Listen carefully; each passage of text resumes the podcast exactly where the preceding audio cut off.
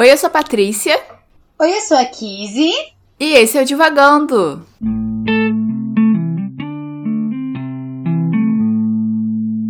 Olá, pessoal! Sejam bem-vindos a mais um episódio do nosso podcast Divagando. É, estamos aqui para mais um episódio, um livro novo. E esses dias têm sido aí bem, bem confusos nos nossos é, dias né, de, de publicação dos episódios. Mas, se vocês ouviram o episódio passado, vocês estão cientes que nossa vida, nossas vidas estão passando por algumas mudanças. A vida do proletariado não é fácil, como a gente sempre lembra aqui neste podcast. Então a gente tá aí se adaptando aos novos ritmos, novas funções, novos trabalhos, novas rotinas. E o nosso podcast pode ficar um pouco confuso agora nesses nessas primeiras semanas aí, nesses primeiros episódios, mas logo logo a gente entra no ritmo de novo e os nossos episódios voltam a ser aí publicados quinzenalmente, como de costume. Mas o que importa é que, mesmo neste longo e tenebroso inverno que estamos passando, com todas essas reviravoltas nas nossas vidas, nós estamos aqui lendo e conversando e gravando esses episódios para a gente compartilhar as nossas experiências e tudo isso, todas essas reviravoltas, a gente sabe que contam também para as nossas experiências de leitura. Todos esses livros agregam, sim, é, no nosso dia a dia e o nosso dia a dia também agrega na forma como nós vemos, né, como nós percebemos e sentimos esses livros. E como, né, nós como anunciado já nas nossas redes sociais no episódio passado, o livro para este mês de setembro que nós estamos lendo aqui, né, e nos nossos sprints de leitura, é Damien, de Herman Hesse. É, e as vira e mexe eu quase troco, eu falo que é Herman Hesse de Damien. mas enfim, é, problemas com títulos de livros com nomes de pessoas. É, e é isso, se você não conhece a história, ou se você nunca leu, ou se você já leu e não lembra muito bem do que se trata Damien, a Patrícia vai fazer para nós um resumo. Diga, Patrícia, sobre que se trata Damien de Hermann Hesse. Damien de Hermann Hesse é a história de um menino, que se eu não me engano, o nome dele é Sinclair, mas eu não tenho certeza, porque eu não cheguei na parte do livro que ele fala o nome dele. Mas é a história de um menino que tá começando, né, é, o seu processo de crescimento. E ele sente que ele vive na divisa entre dois mundos, né? Um mundo que é luminoso, que é puro, que é claro, que é familiar e que é da família dele, da casa dele. E outro que é escuro e obscuro e malévolo e cruel, né? Que é representado por outras figuras, né? Ali que passam e vão passar a vida dele. E além disso, ele conhece, né, um menino é, que é um pouco mais velho que ele, que é o Damien. É, e ele fica fascinado por esse menino, ele fica, né, inquietado por ele. E a partir daí, ele vai crescer e viver a vida dele com essa figura do Damien e tudo que ele representa. É, sempre, né, nesse, nesse misto de fascinação e preocupação e, e, inquietação profunda, né? É, o Damien é, é um menino, assim, como eu falei, um pouco mais velho, mas que ele já tem uma, uma aura, né, adulta, né, mais formada, mais crítica e mais reflexiva e mais é, várias outras coisas que eu não vou adiantar agora.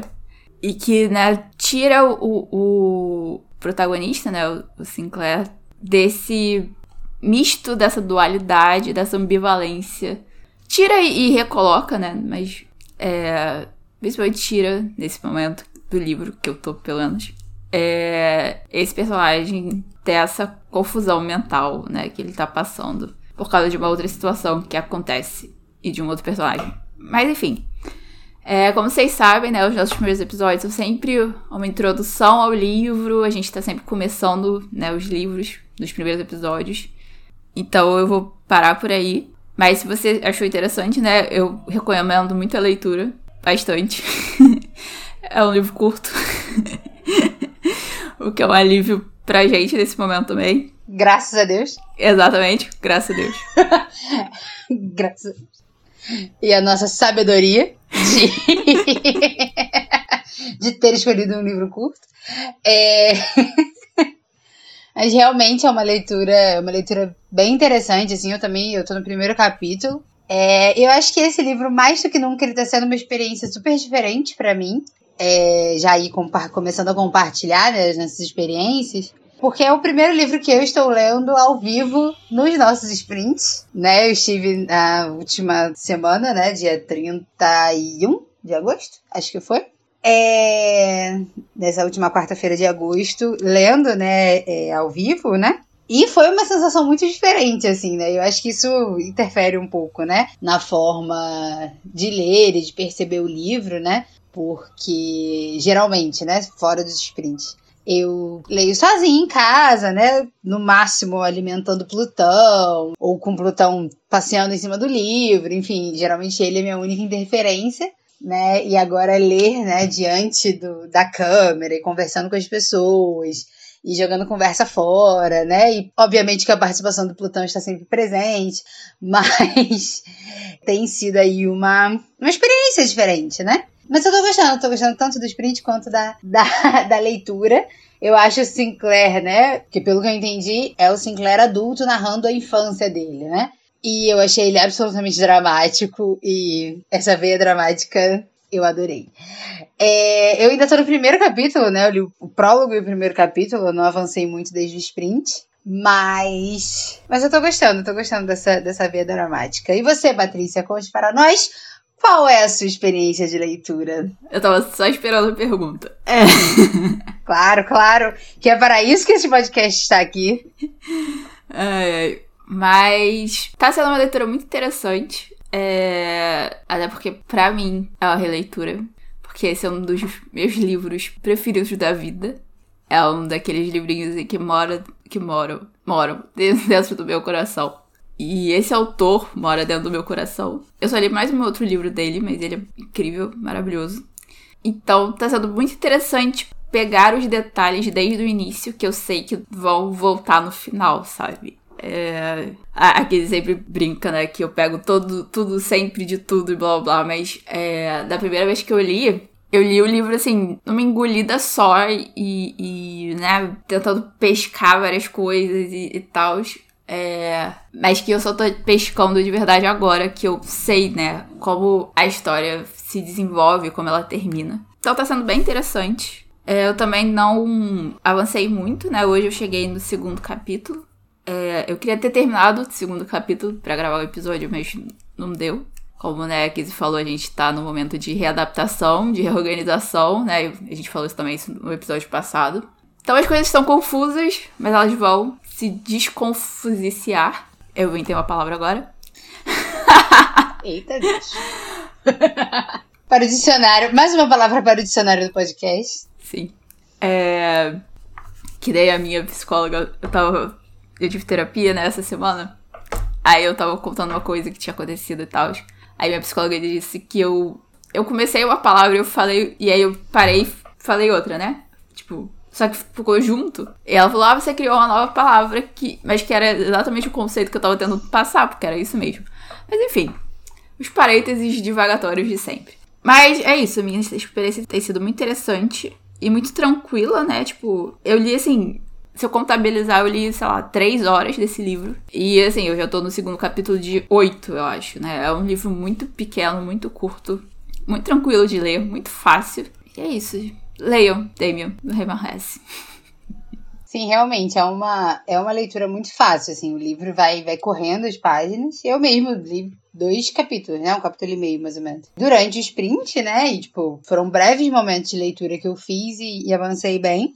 É, mas eu não sabia que era a sua, a sua releitura, não. Não? Não, não sabia. Pra mim era que nem On the Road, que você queria ler. Ah. Mas nunca leu. E aí botou na lista pra gente ler, porque você não tinha lido. Eu não sabia que você tinha lido Damien, não. Como é que você chegou a Damien? Diga para nós. Conte-nos essa história. Porque eu, a minha é muito, é, muito, é muito curta. Patrícia colocou na. na lista do Divagando. E é assim que eu estou lendo Damon. Agora diga-nos a sua, porque a minha foi bem breve. eu tô pensando aqui como ele foi parar na lista, na verdade. Eu tô aqui tentando voltar na memória. Tipo, a, a, lista é uma coisa que a gente fez há tanto tempo e é tão misteriosa na minha cabeça. A lista foi um surto coletivo. Vamos, vamos aqui. Foi. vamos aqui é, localizar o nosso, o nosso, nosso ouvinte no tempo e espaço. A lista foi feita, o quê? 2014, 2015? Mas se. Mas... Por aí. É porque. Não, não temos datas locais, assim. Não, locais temos. Porque a gente fez ela. Não, locais temos, mas não temos datas exatas, porque, enfim, a vida sempre foi muito aleatória pra gente. Eu devo ter anotado em algum lugar, mas eu tenho que achar. E aí a gente só começou a falar um monte de livro que a gente ou queria que a outra lesse, ou que a gente queria ler. Foi assim que o Paraíso Perdido veio parar Sim. nessa lista, embora eu negue até a morte, que eu coloquei. Veja a Patrícia sabendo que foi eu. É... E foi isso. Então a gente. Alguns critérios a gente tem, né? Os outros, como Damien, pelo visto, a gente não sabe muito bem o que, que aconteceu para esse livro parar aqui. Não, é porque é, na minha cabeça a gente fez a lista 2014-2015. Mas pra Damien estar tá na lista, ela tem que ter sido pós 2016. Por que isso? Porque eu estou falando isso com toda certeza, né? Porque Damien é uma das poucas coisas boas que vieram de um período negro da minha vida chamado ser fã de BTS. que graças a Deus acabou. Esse período acabou. Eu gosto de K-pop, eu ouço K-pop. Vocês que me seguem aí, Instagram, Twitter, vocês veem a situação da pessoa. Mas BTS é um negócio complicado. Eu não vou entrar nesses méritos, mas basicamente, é, em 2016, eu comecei a gostar de K-pop, né? Fui olhar as coisas. É, eu tinha minha justificativa na época, que ela ainda é real, mas a coisa degringolou dali pra frente. Mas, é, nessa época, né, que eu tava começando no K-pop, eu vi o BTS, eu achei interessante e tal, e blá blá blá. E aí era uma época que eles estavam para fazer comeback. Para quem não sabe, comeback é quando os, os grupos de K-pop lançam um álbum novo, né? Um álbum, um mini álbum, um single, enfim. É tudo comeback. E aí eles estavam para lançar e tal. E aí, sei lá, tipo, nas primeiras coisas que estavam saindo desse comeback, a galera já tinha pescado que era baseado nesse livro, Damien. E todo o conceito, né, desse álbum específico é baseado no Damien no livro. E aí a pessoa falou: Ah, eu vou ter que ler esse livro e tal, porque o negócio assim. Aí as coisas complicadas do K-pop. Tem umas coisas que são muito cheias de teorias e que você tem que acompanhar. A galera faz altas, tipo, vídeo de um minuto no YouTube. Um minuto. Uma hora no YouTube pra explicar, né? A, o negócio todo. Enfim. É. E aí lá fui eu atrás do livro, né? Tipo, e era uma época que assim, não tinha em lugar nenhum. Tipo, a minha edição é de bolso que eu achei perdida. Acho que foi na Saraiva, sabe? Tipo, foi um negócio muito doido. Eu tinha passado três livrarias naquele dia que eu tava indo, que eu tinha ido comprar o livro. Mas foi lá, achei, li. E depois que eu li, eu amei. Tipo, meu Deus, que livro incrível, blá blá blá. E aí eu, tipo, era fã de BTS, e aí saiu o comeback. O comeback é muito bom, o álbum é muito bom. É um dos. Vou ser polêmica agora. É um dos últimos muito bons álbuns do BTS. Mas enfim. É. Acabei de irritar metade do. das armas. Oh, Deus. Ou mais da metade delas. A gente vai ser cancelado só por isso. Mas enfim. Ai, ai. E aí, assim. Hum. O comeback todo, o, o, o MV é todo também baseado, né? MV, pra quem não sabe, é o, o videoclipe. É, porque K-pop tem todas as suas terminologias específicas das coisas. Mas é isso. É uma das melhores coisas que saíram dessa época escura e obscura. Esse mundo obscuro do Sinclair. é, uma das coisas boas. E depois eu li outro livro do Herman Hesse, que é o Lobo da Steppe, que aí, tipo. Pra mim, o Lobo da Steppe é melhor, porque é uma história mais completa, né? Tipo, ela é maior e ela é mais completa em si. Mas o, o não sei, assim, David tem uma aura, sabe? Tem uma magia ali que, sei lá, é, é um dos meus livros da vida. E aí a Kiz já falou, né? Aí eu botei o livro na lista, aí ela leu. Eu acho que quando eu botei, eu tinha acabado de terminar, então eu tava muito, tipo, na ânsia, sabe? Tipo, todo mundo tem que ler esse livro porque ele é incrível. Eu continuo, tipo, todo mundo precisa ler esse livro porque ele é incrível. Eu tô aqui enquanto você está falando, eu estou ouvindo toda a história do, do BTS. E eu fui procurar, porque eu sou uma menina dedicada. Quando que a gente fez a lista? É, a primeira menção que a gente tem a ela é em 2017. Hum, hum. Pode ser que a gente realmente tenha feito a lista ali em 2016, 2017. Dessa época. A gente trabalhava juntas já em 2014, 2015. Sim. Mas a gente ainda não tinha feito a lista. Porque a gente é no nosso ritmo, né? No nosso tempo. É. Então provavelmente a gente ficou um tempão falando que ia fazer e nunca fez. Até que um dia a gente falou que fez. É possível. Tudo é possível nessa vida. Ó, a primeira menção foi 17 de abril de 2017. É. Porque eu sou uma pessoa que não apaga conversa de WhatsApp pra justamente momentos como esse. É. Errada não está. Gosto de remontar minha vida. É assim, inclusive, que eu entendo a fatura do cartão. É. Sabendo onde eu estava e com quem eu estava em cada data. E saber como que eu fui minha própria fraude. É, mas enfim. Então, realmente faz sentido ter sido a sua influência de BTS, mesmo que tenha sido um passado nebuloso. Nada contra o BTS, inclusive, né? Ok, eu só não escuto. Mas a, a galera que gosta, a, a metade desse podcast que gosta muito de K-pop é Patrícia. Eu gosto ok. Só escuto a musiquinha que passa na rádio e o que quero é minha playlist do Spotify. Fora isso, eu só vejo dramas, porque drama é vida, né? Inclusive, quero voltar a ver. Mas, enfim, não posso. Ah. Não posso, porque senão eu começo a ver um monte de coisa. Ai, eu não consigo parar. Gente, e eu vejo dorama pra ser feliz. Só você. Falou, ah, que lindo, vou ser feliz. Final do episódio, já tô chorando rios de lágrima, a ansiedade já tá a mil. Exatamente. E aí eu falo, imediatamente tive crise de ansiedade, e aí eu paro de. Não, não paro de ver porque eu gosto de sofrer, né? Então eu vejo até o final.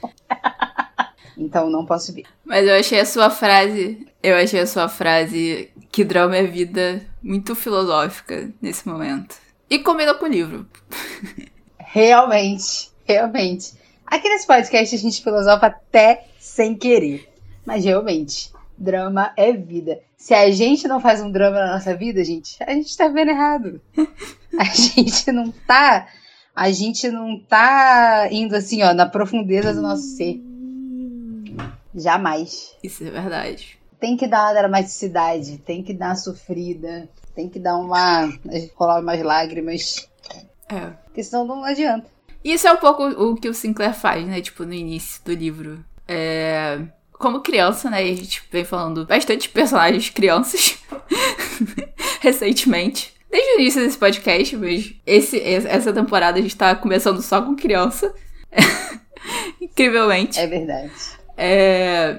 E é um pouco isso, né? A própria divisão que, que ele faz, né, entre o mundo claro e o mundo escuro, né, que ele vive, ou que ele tá ali no meio, já é um pouco dramática, né? Tipo. Mas é, é bem uma visão de criança, pelo menos na minha perspectiva, né? É, quando a gente criança é muito. É, é, tipo, é muito claro e escuro, um e zero, preto e branco, né? Tipo, a gente não tem muita nuance das coisas.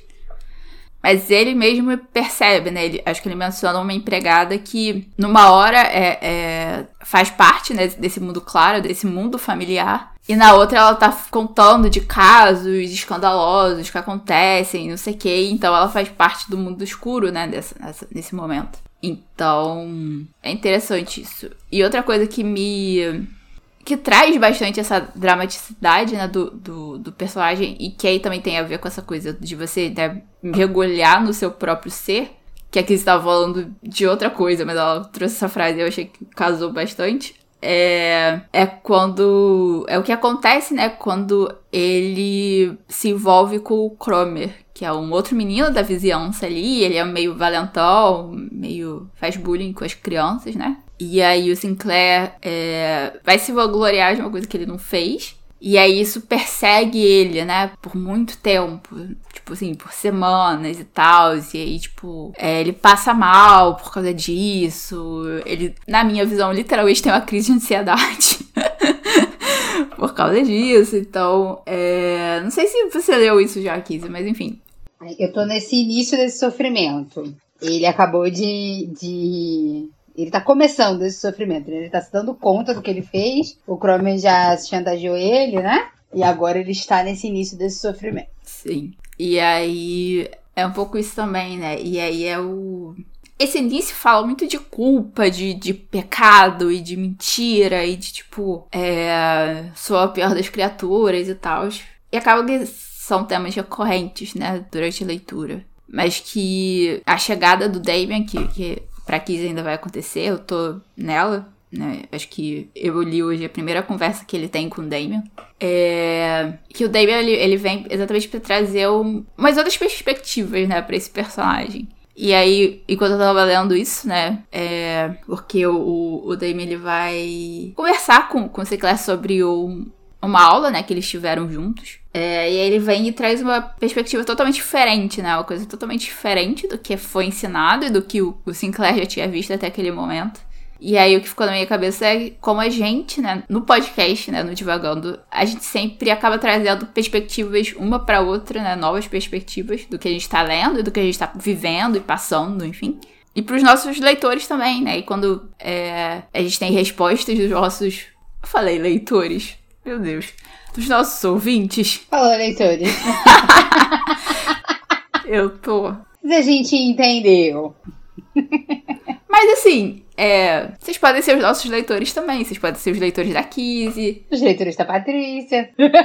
eu acho que eu não falei disso no episódio passado, mas é, eu lancei um conto na Amazon, então vocês podem ser meus leitores também. É, enfim, dos nossos ouvintes. É, quando vocês né, conversam com a gente, trazem né, o que vocês pensaram também, o que vocês é, leram e tal. A gente também tem acesso a essas outras perspectivas, né? Porque a leitura ela é muito individual nesse sentido, né? E a gente só. A leitura só se torna coletiva a partir do momento que a gente fala delas, né? É por isso que esse podcast existe também, né? Pra gente compartilhar mesmo.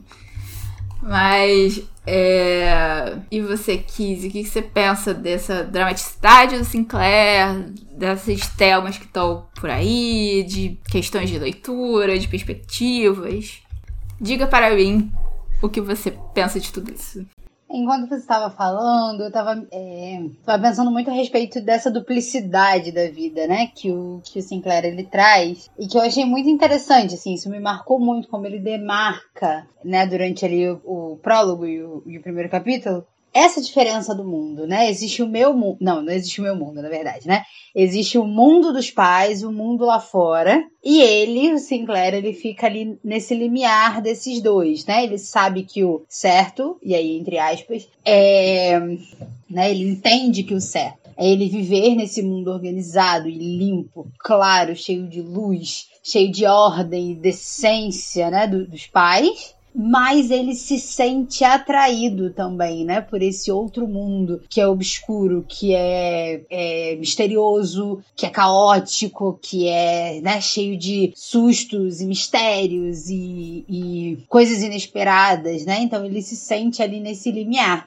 E tem um, um momento que ele, inclusive, admite, né, que se ele pudesse, ele não iria, ele não voltaria pro, pro mundo dos pais, né? Mas ele volta porque isso é real, né? Porque isso é, é, é o correto, vamos dizer assim. E eu acho isso, isso eu acho muito interessante porque me faz pensar realmente nesses limiares que a gente tem na vida, né? É, você falando, né, que a leitura é muito individual e ela só se torna coletiva a partir do momento que a gente conversa, eu acho que isso é muito da vida em si, né? Porque a vida é individual, né? A gente, a gente tem aí o nosso lado claro, né? O nosso lado ordenado e correto, e a gente talvez tenha o nosso as coisas, os lugares que a gente acha misterioso e caótico, e a gente fica, né, experimentando esses mundos, né? E aí esses mundos eles são apresentados nas figuras é, das pessoas que a gente convive, né? E o próprio Sinclair ele demarca muito isso, né? Então, a, a, empregada, por exemplo, ela é a figura desse, né, desses primeiros capítulos, ela é a figura que representa esse, esse mundo caótico, mas ela também habita esse mundo ordenado, porque ela trabalha na casa dos pais. Então, uma hora ela tá é, fazendo uma oração, daqui a pouco ela tá contando mistérios, né? Então, ela transita aí nesses dois mundos. E na cabeça do, do Sinclair, né, só, você só pode estar em um deles. Você não pode estar nos dois, né? É como ele é ensinado, é como ele percebe, né? E aí, para criança, tudo é preto no branco, né? É, tudo tem que estar tá ali na linha correta, porque é, é muito abstrato, né? Essa, essa vida cheia de duplicidades, né? Cheia de, de, de atitudes erráticas, assim, né? Ninguém é, enfim, Ninguém faz as mesmas coisas sempre, ninguém toma as mesmas atitudes sempre, né? A gente sempre tem um lugar onde nos dói mais, onde nos dói menos, algo que a gente quer se aventurar mais, algo que a gente quer se aventurar menos, né? A vida é toda cheia de altos e baixos e desvios do caminho. Mas isso, né, do, do Sinclair, é, eu, o que eu achei interessante, né, é, é, justamente isso, como as pessoas se apresentam. E aí eu acho que, que o, o, viver nessa coletividade, né, o, esse mundo ser apresentado, né, a partir da coletividade é justamente isso. Porque se a gente para pra pensar na gente, né, eu sou uma pessoa que tem amigos absolutamente aleatórios, assim, né? Se você bota todo mundo, né? Se você descreve cada um deles, você fala, não é possível que a mesma pessoa seja amiga de todas essas pessoas. Porque são pessoas absolutamente, absolutamente diferentes uma da outra. Mas eu acho que é justamente isso, né? É, existem pessoas aí, existem amigos meus que são a pura ordem e cabeça no lugar e, sabe, tem, tem uma vida ali que, que é, é fácil de explicar e tal. E tem pessoas que são absolutamente caóticas e, e vivem num mundo cheio de mistérios e em lugares que eu não vou acessar, né?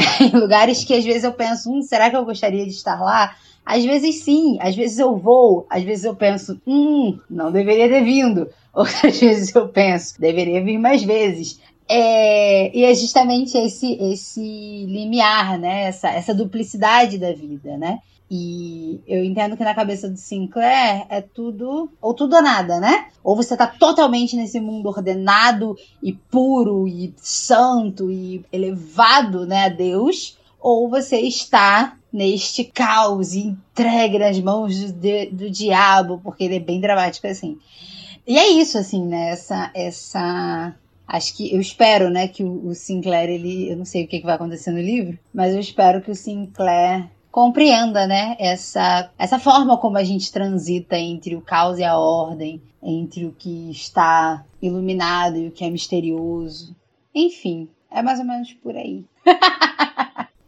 Mas é mesmo, assim, é... uma coisa que você falou, né, sobre a atração dele, né, pro mundo escuro, é... Eu tenho uma interpretação muito particular desse livro, que ela não tá muito fora do, do escopo do livro. Mas, e a gente pode conversar mais quando a gente terminar, né, no segundo episódio.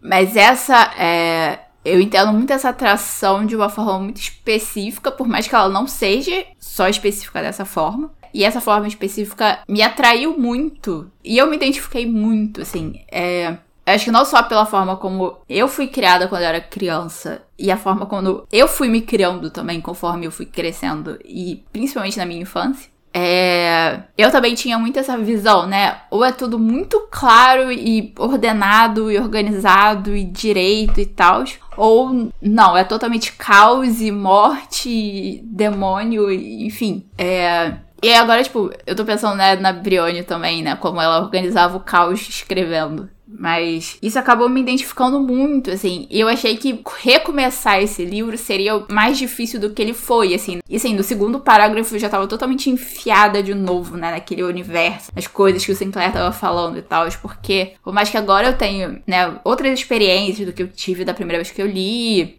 do que eu tinha, né, da primeira vez que eu li, e, né, eu amadureci bastante desde que eu li esse livro. Inclusive, assim, por ter lido ele, por ter lido O Lobo da Steppe também. É... Muitas coisas eu repensei na minha vida por causa desses livros também, mesmo que não tão diretamente assim, mas é, eu sei que houve grandes influências do Herman Hesse na minha vida. Mas já foi, de novo, assim, uma identificação muito clara e óbvia para mim, né, como personagem. É, mas outra coisa que você falou, né, sobre esse mundo escuro e como né, tem esses lugares que a gente não quer acessar, às vezes, dentro da gente. Isso é, é, literalmente a definição da sombra, né, do Jung, que é uma coisa que a minha psicóloga fala comigo, tipo, toda semana. Às vezes a gente não tá tendo nem sessão da semana e, tipo, ela tá falando de sombra comigo. Mas, é. Porque é isso, assim, são esses lugares que a gente, tipo, relega no inconsciente, que a gente não quer tocar de jeito nenhum, porque é o que a gente acha que é, não pode, né, ser tocado, não pode, e a gente não pode, e não devia fazer parte do nosso mundo. Então, é, isso não some de dentro da gente, né, isso é só colocado num lugar escuro, e que a gente, se a gente não olha para isso, só cresce, cresce, cresce, e até voltar, né, porque é, os mecanismos do inconsciente, né? Pelo pouco que eu sei de psicologia, é, é que as coisas vêm no tempo delas também, né? Pra consciência. Então. Isso foi até uma coisa assim, enquanto eu tava lendo, que eu anotei uma parte assim. Uma parte eu tava rolando alguma coisa, eu escrevi sombra. Aí na outra, que tava outra coisa acontecendo, eu escrevi sintoma. E é isso. É, mas é, eu tô falando isso porque o Harold tinha uma grande. É, ele foi influenciado, muito influenciado pelo Jung, né? Então, é, pelas teorias do Jung como um todo. E eu acho que é uma forma muito psicológica, psicanalítica que ele escreve os livros dele também, né? Que ele escrevia os livros dele. É, e principalmente o Damien, né? Tipo, de novo, né? Você voltar na infância, né? Você contar a sua infância é, é, é a base da terapia. então a gente vem aqui mais uma vez falar nesse podcast. Façam terapia. Eu falei pra Kizzy que a gente vai, quando a gente tiver cacife pra lançar produtinhos, e merch, a gente vai fazer alguma coisa escrito façam terapia. Só porque eu quero ter uma caneca escrito façam terapia. É... Se vocês gostaram da ideia, é, falem pra gente. Que a gente providencia. Isso, exatamente. Mas é, eu tô pensando aqui que esse podcast, na verdade, ele não é feito só pela Patrícia e eu. Esse podcast é feito em quatro pessoas. Eu, Patrícia, minha psicóloga e a psicóloga da Patrícia, não é mesmo? Sim. São duas entidades que estão aqui, inclusive no último sábado, dia nem lembro quando mais, que eu perdi as datas, 28, eu acho. Foi dia do psicólogo, então vamos deixar aqui registrado os parabéns a toda esta categoria, que as duas representantes que mantêm este podcast vivo, que são as nossas psicólogas. mas a toda esta categoria que é aí preparada para fazer a gente lidar com o BO de ser a gente mesmo, num tributo à insustentável leveza do ser.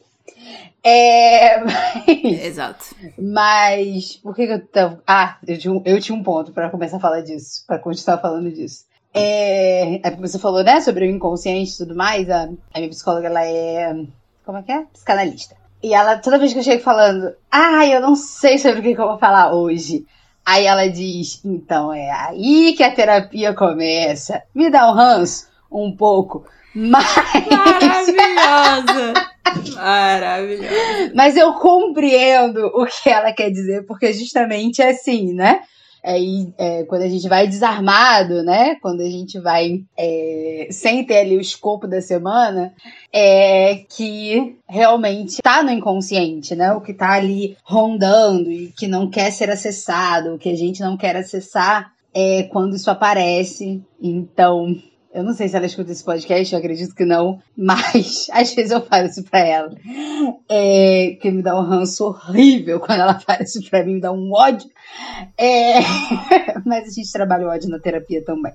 É, então, é isso. Às vezes a gente tem muita coisa é, no nosso inconsciente e quando a gente tá menos esperando, né? Ou quando a gente tá mais desarmado, mais despreparado, mais tranquilo, vamos dizer assim, é, que a gente deixa nessas coisas que muitas vezes são coisas que a gente quer, são muitas coisas que a gente não, não admite querer, né? Que são as oportunidades que essas coisas têm de aparecer na nossa vida, e isso a gente vê muito ali no Sinclair, né? Porque nesse primeiro, nesse primeiro momento ele tem um deslize ali, né? Na, na, na personalidade dele, ou nesse mundo ordenado que ele se obriga a viver.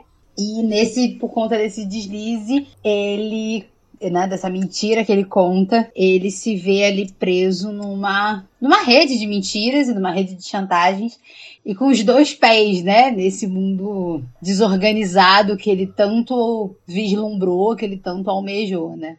Então é mais ou menos por aí. Então, deixa eu fazer mais um salve à minha psicóloga, porque deve ser muito difícil ser minha psicóloga. Então, parabéns para ela e para todos os psicólogos deste mundo. É. Ser minha psicóloga eu sei que é difícil. A minha, a minha passa os dobrados, corta os dobrados comigo. Mas. é, uma coisa que eu acho interessante, né? Eu não lembro se da primeira vez que eu li eu pensei isso ou não. Talvez tenha pensado. Mas era uma época que eu ainda não escrevia tanto nos livros assim. É, o quanto, por exemplo, né, a figura do pai do Sinclair é, é muito. É o resumo, né? Os pais, os dois pais e as irmãs, mas o pai principalmente, né? É esse resumo desse mundo iluminado e puro e etc. E aí eu com meus botões, né, tipo, será mesmo, né? Eu tava lendo hoje mais cedo um negócio que ele tava falando em relação ao pai. E aí, isso, né, ele falando, mas meu pai é isso, isso, isso, não sei o que. E eu, tipo, mas será que é mesmo, né? Tipo, a controvérsia sempre. É, mas eu acho que faz muito do processo do crescimento, assim. Eu vejo muito esse livro, né, como o, o processo do crescimento do Sinclair, porque era na idade dele que a gente começa a, a, realmente questionar, né? Tipo, toda essa perfeição que a gente vê nos nossos pais, né? Algumas pessoas antes, outras depois, né? Cada um tem o seu tempo também. Mas muito do processo de crescimento, para mim, pelo menos, começa aí, né? De, de, questionar e de ver que a coisa não é tão pura e tão clara e tão ordenada assim, né? E eu acho que. Não vou dizer que ele termina, mas é uma coisa que eu acho que recentemente tem acontecido comigo e eu tô indo por esse caminho, né? Então, eu acho que termina porque a vida só acaba quando ela acaba, né? Os processos só acabam quando eles acabam. É, e pra não ser mórbida, eu, eu não vou dizer quando que eles acabam. Mas. é... Quando a gente não está mais vivo. é. Isso a gente fala pra minha avó. Isso a gente fala pra minha avó. Vó, problema todo mundo tem. Doença todo mundo tem, porque a gente tá vivo. Exatamente. Só quando a gente morre, que acaba. Morreu, acabou. Aí. É. A frase que eu mais tenho repetido pra mim é: pra morrer, só basta estar vivo. É, não, isso é. A única certeza da vida, inclusive. É. Quanto ao resto, tu não tem certeza de nada, mas que tu vai morrer um dia é certo. Exato. Mas eu tava falando de outra coisa. É, né, nesse momento, eu acho que é, é o momento que as coisas se acalmam entre a gente e os nossos pais. É que a gente começa questionando e a gente termina aceitando eles, né? Tipo, aceitando que eles são do jeito que eles são. Porque eu, pelo menos, né? É, eu acho que o Sinclair também tá passando um pouco por isso. Não sei. Talvez. Não sei. É... Talvez não. Não sei. É... Mas é que quando a gente, né, percebe, né, que os nossos pais são humanos, né, que eles têm suas qualidades, muitas vezes têm grandes qualidades, mas também têm grandes defeitos, é, a gente sente muita raiva muito ódio, muita coisa, né, e aí vem aquela rebeldia da adolescência e tal. É, eu acho que faz muito parte da idade adulta e da maturidade você aceitar que eles são assim, que eles têm defeitos e qualidades, e grandes defeitos e grandes qualidades. É... E respeitar as pessoas que eles são, né? Tipo. Aí não importa se você convive ou não com eles, se, né, você é próximo ou não deles, se você tem uma boa relação ou não com eles. É... Aceitar e, e respeitar, né? Respeitar no sentido, tipo, ok, você vive assim e quer viver assim, beleza, sabe? Tipo. É, isso. Eu não quero soar ruim, mas é. Mas já suando. Mas já suando, exatamente. É, é meio que entender que, tipo, seus pais vão fazer as coisas que eles vão fazer e isso não tem muito a ver com você, não. É também tirar o, o cavalinho da chuva que a gente é o, é, é o centro da vida dos nossos pais, né? Às vezes os nossos pais querem que a gente seja o centro da vida deles. Mas às vezes eles não querem também. E tudo bem. Né? Cada pai, cada mãe é seu pai e a sua mãe. Então, é... são muitos processos, muita terapia para chegar nesse ponto. muita reflexão, muita meditação.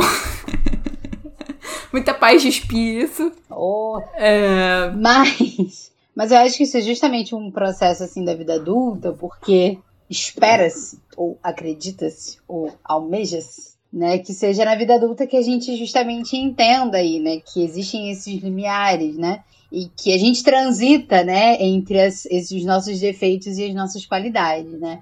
É quando você trouxe, né, a adolescência, a rebeldia e a raiva e o ódio, e que, né, os meus pais não são do jeito que eu gostaria que eles fossem.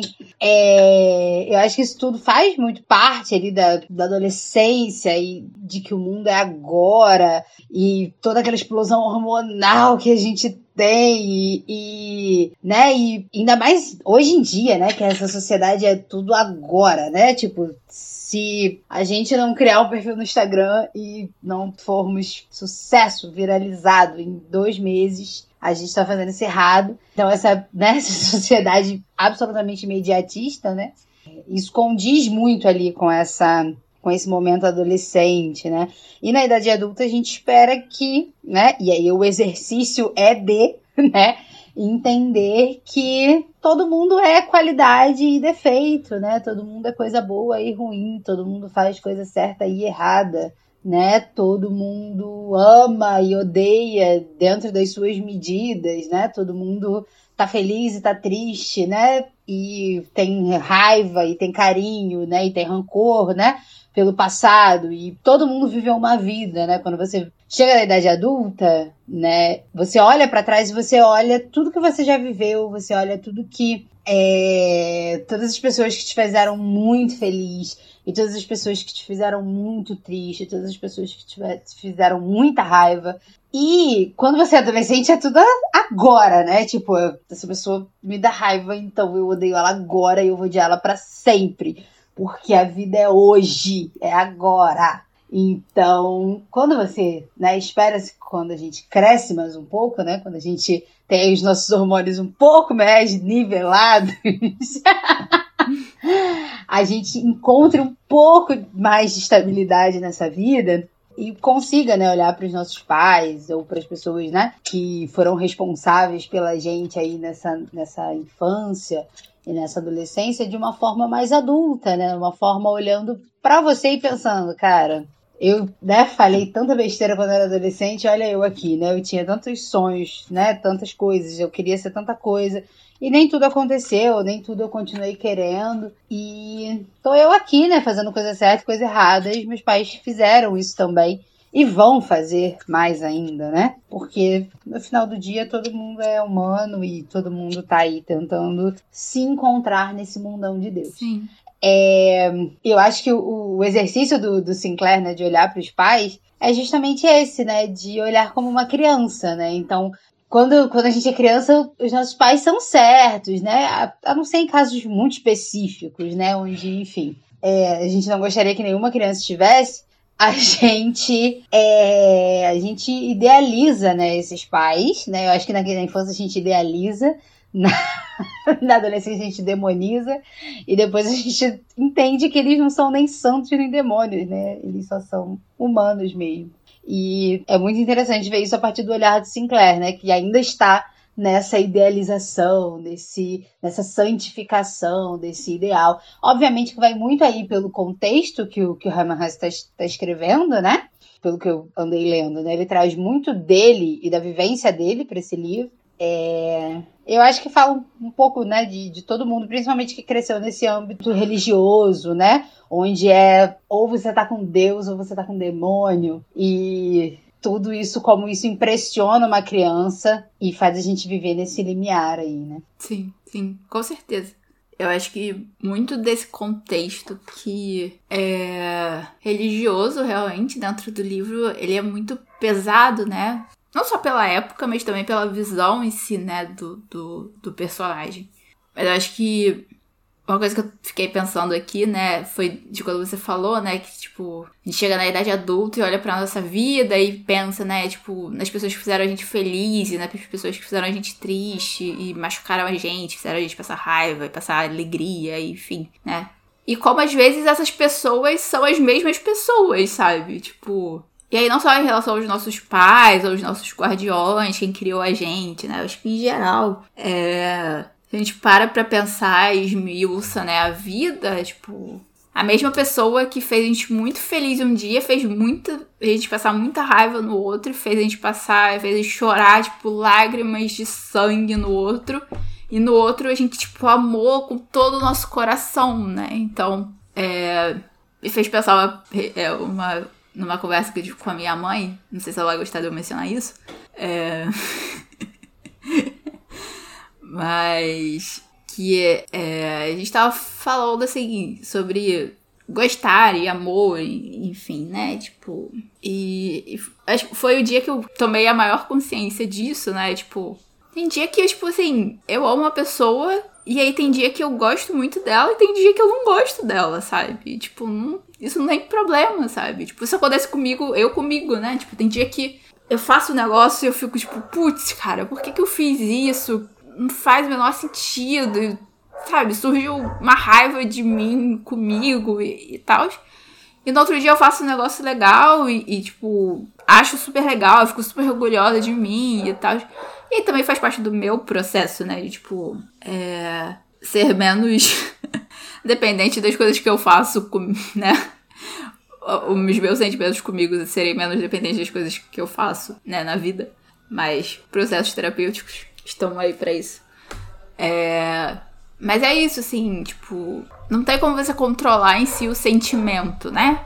É, o que você sente. O que você consegue fazer é alimentar ou não alimentar esse sentimento, né? Principalmente. Mas sentir, sentir raiva, sentir alegria, sentir amor, sentir ódio, sentir inveja, sentir é, medo, enfim, tudo isso a gente vai sentir, né? Tipo, a partir de como a gente se fez até aquele momento. Então, acho que por mais que, que eu identifique no, Sinclair, né? Toda a dramaticidade, tipo, o preto no branco, o preto e o branco, né? Na visão dele como criança. É, também tá me fazendo pensar nisso, né? Tipo, é como ele ia sentir as coisas. E, tipo, faz parte, né?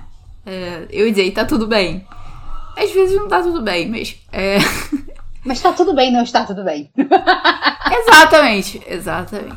É, eu acho que particularmente, assim, eu, eu, eu demorei um pouco para chegar nessa conclusão, né? Mas eu acho que o que me assusta muito mais é não sentir as coisas do que senti-las, né?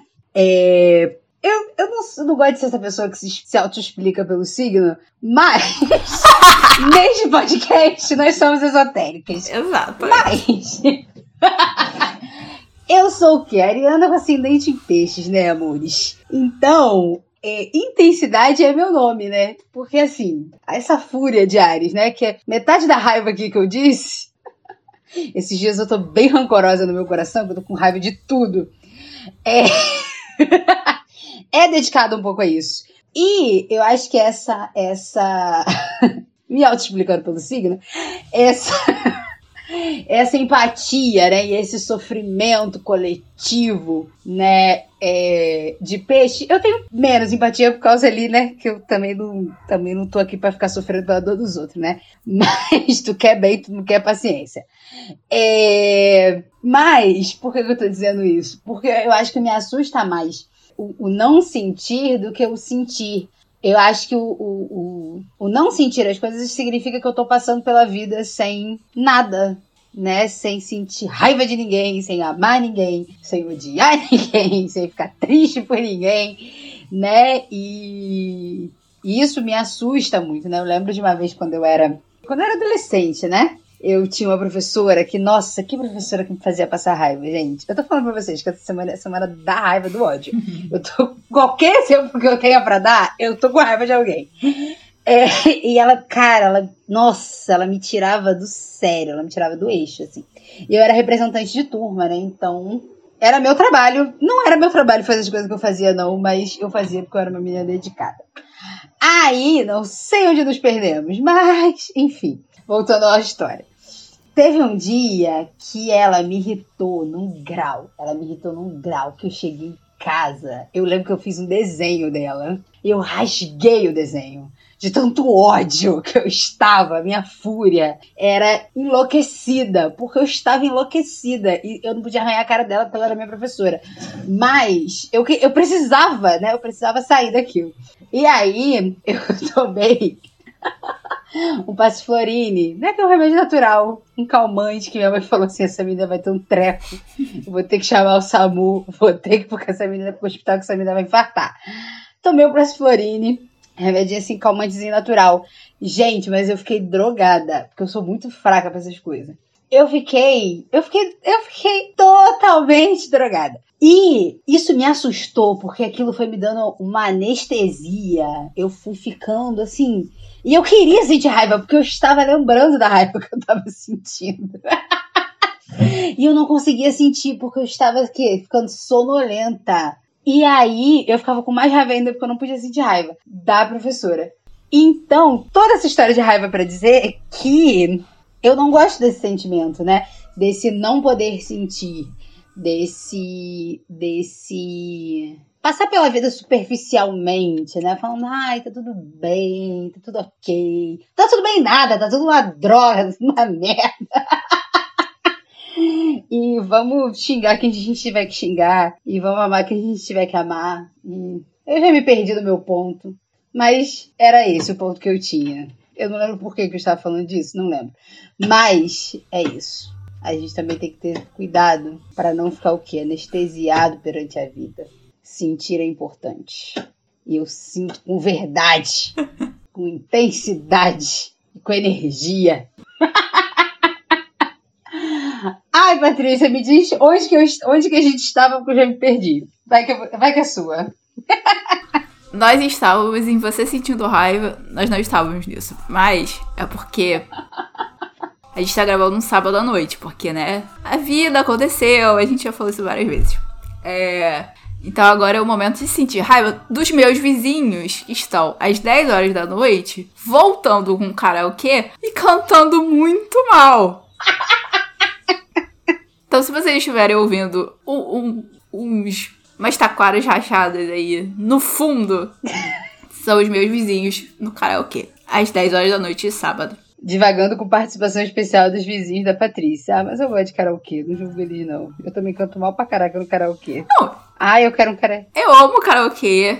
É ótimo. Dá uma catarse, assim, tu tá no karaokê, tu tá cantando, não importa se você canta bem ou mal. Dá, um, dá uma catarse, assim, né? Então, assim, eu não julgo eles. Todo mundo canta bem no karaokê. Exatamente. é a minha lei. Eu não julgo eles, eu, eu acho legal e tal, não sei o que, mas, tipo, eles já tinham parado, não precisava voltar. mas tudo bem. Ai, saudade de karaokê, eu preciso arranjar, preciso arranjar um microfone pra fazer karaokê em casa. Por favor, pelo bem dos seus vizinhos, faça de tarde. Mas eu entendo que a vida do proletário é difícil, é a única felicidade que as pessoas às vezes têm é fazer karaokê sábado, 10 horas da noite. Então, é só pra avisar pra vocês, né, que tá rolando isso, se vocês estão ouvindo. Mas é, eu acho um ponto interessante, e que talvez volte no livro ou não, se a minha memória não está muito, estiver muito falha, é, é essa questão do não sentir, né? Ou talvez seja. Enfim. É, e de, como você falando, né, que o que te assusta é o não sentir. E eu, como uma pessoa, né, que já tive crises depressivas, é exatamente isso, né? Assim, a depressão, ela não é. E tá tudo casando, né? Como sempre nesse podcast, porque a gente está no setembro amarelo. É. Acabei de lembrar disso. Mas é, é, a depressão, ela não é tristeza profunda, né?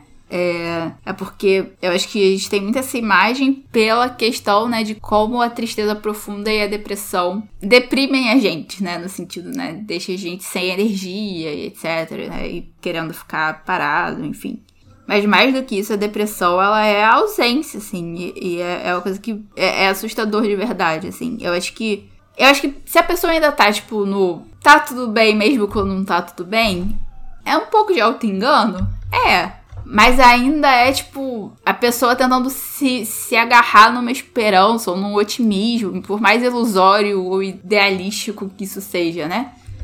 É... O que é assustador de verdade, e eu falo por experiência própria, você não sentir nada, assim, e você desejar sentir um ódio extremo ou uma tristeza profunda ou uma coisa porque você não tá sentindo nada. Isso acaba sendo, tipo, mais assustador de tudo, assim. E é o.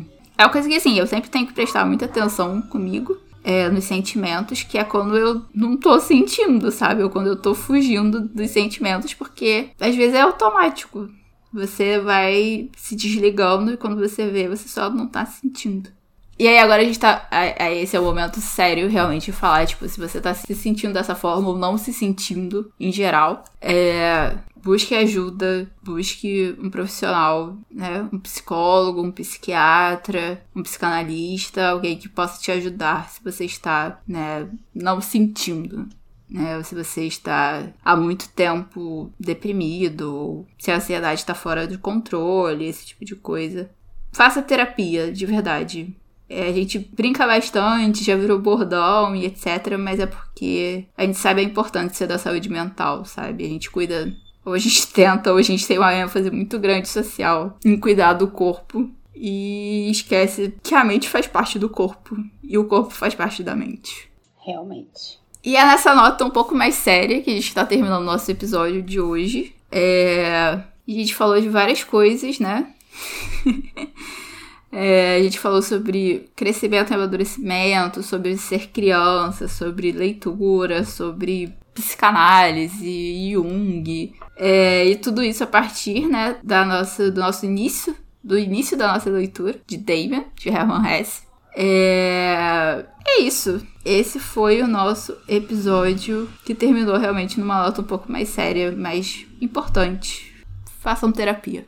Exatamente. Façam terapia. E terminando, né? Como de praxe nós terminamos esse episódio, estamos aqui lembrando a vocês para nos seguirem nas nossas redes sociais. Falem aí o que vocês acharam desse episódio, é, sobre essas essas divagações aí entre sentir ou não sentir, né? Essas, essas percepções da vida, né? Sobre esses, esses limiares que a gente vai percorrendo aí no, no decorrer dessa formação da nossa humanidade, não é mesmo? Eu tô muito poética e filosófica hoje. É, mas o importante é vocês conversarem com a gente nas nossas redes sociais. Nós estamos no Instagram e no TikTok, no arroba divagando.pod e no Twitter no Divagando Underline Pod. Então, falem com a gente, mandem mensagens. E não se esqueçam que agora nós temos um grupo no Telegram e vocês podem nos encontrar por lá, procurando por Divagando Podcast. Nós estamos lá, mandem suas mensagens, conversem enquanto a gente, enquanto vocês escutam esse episódio, mandem mensagens aí sobre as suas percepções e sobre o que vocês acham aí do que a gente anda falando por aqui. Lembrando que nós temos mais uma novidade né, nesta, nesta temporada e nesta temporada nós começamos a nossa campanha do Apoia-se, onde vocês podem colaborar para que este podcast continue no ar e a gente continue produzindo conteúdo de qualidade e de entretenimento e filosófico e poético e divagatório, porque é isso que a gente faz. Então, a partir né, de, uma, de uma pequena contribuição, você consegue ajudar este podcast a se manter no ar.